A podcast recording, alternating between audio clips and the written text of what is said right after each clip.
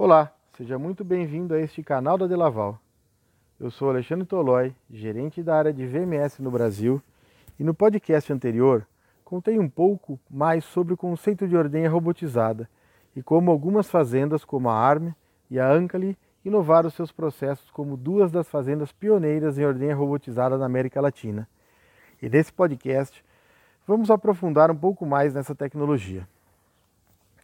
A Embrapa, em uma recente pesquisa sobre prioridades no setor leiteiro, mostrou que o tema robótica foi citado por 38% dos produtores entrevistados.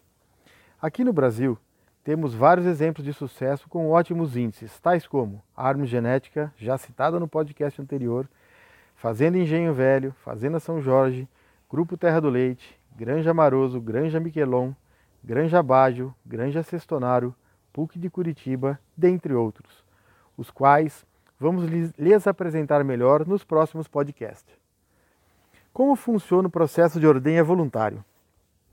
Como já mencionado anteriormente, o sistema de ordenha voluntário VMS tem como conceito de operação a voluntariedade dos animais, buscando interferir o mínimo possível no sistema de produção definido a ser produzido leite.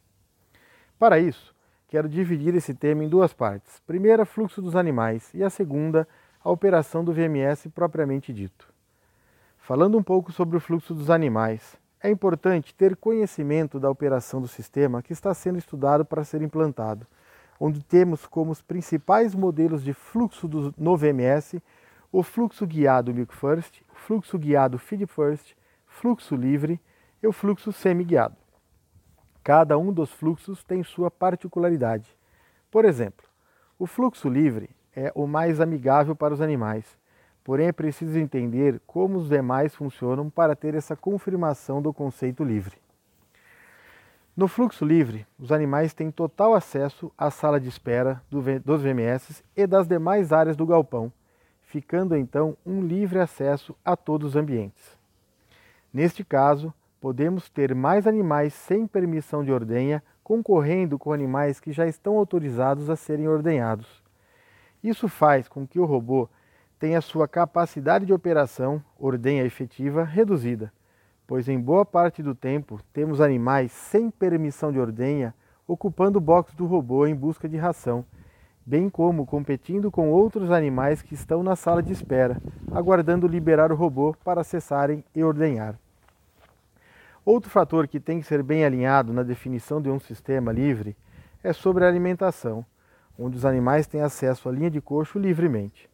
Quando se aumenta o DEL, eles tendem a se alimentar, beber água e voltar a deitar, reduzindo o número de ordenhas por dia e necessitando de mais interferência de mão de obra para buscar animais atrasados e que preconizamos serem ordenhados mais vezes ao dia.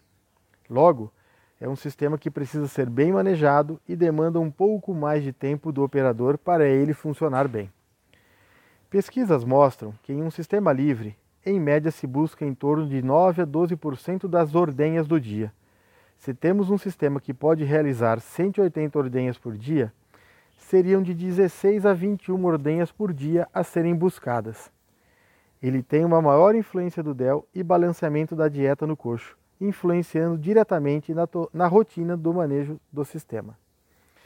O fluxo guiado tem seu conceito de conduzir os animais a passarem em um sistema de portão com identificação do animal, onde ele é identificado, e o sistema de gerenciamento da Delaval, o DELPRO, que tem as informações que dizem se esse animal tem permissão para ir à sala de espera e poder sim ser ordenhado, ou se ele não tem permissão de ordenha ainda e será direcionado à pista de alimentação ou área de cabines de arraçoamento, ou até mesmo retornar às camas, pois está próximo de ter a liberação de ordenha.